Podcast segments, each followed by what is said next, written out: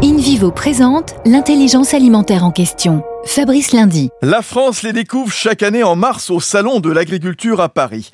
Et en dehors de cette période, connaissez-vous vraiment vos agriculteurs, ceux qui font vivre nos campagnes, ceux qui vous nourrissent? Pas de moins en moins nombreux, à peine 450 000. Ils sont éleveurs, maraîchers, céréaliers, viticulteurs, ostréiculteurs.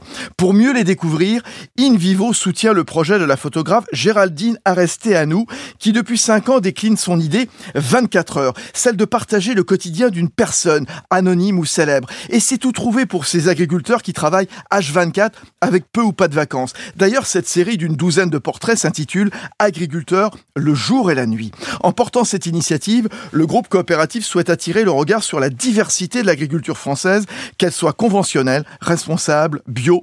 Rendez-vous sur le site un jour, une nuit, une. Premier groupe coopératif agricole français, InVivo s'engage pour une croissance durable en créant l'intelligence alimentaire, le lien entre la terre, ceux qui la cultivent et ceux qui s'en nourrissent.